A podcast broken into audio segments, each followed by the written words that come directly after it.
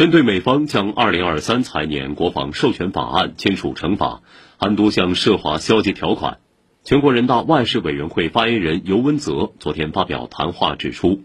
我们强烈敦促美方摒弃冷战零和思维，不得实施有关法案中的涉华消极条款，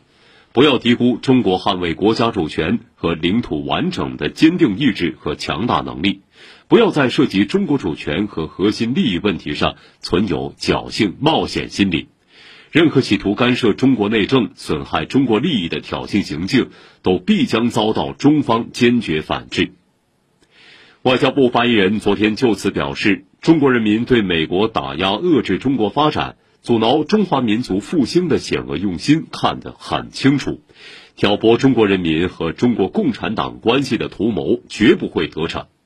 我们敦促美方把两国元首巴厘岛会晤的重要共识落到实处，摒弃冷战零和思维和意识形态偏见，客观理性看待中国发展和中美关系，不得实施有关法案中的涉华消极条款。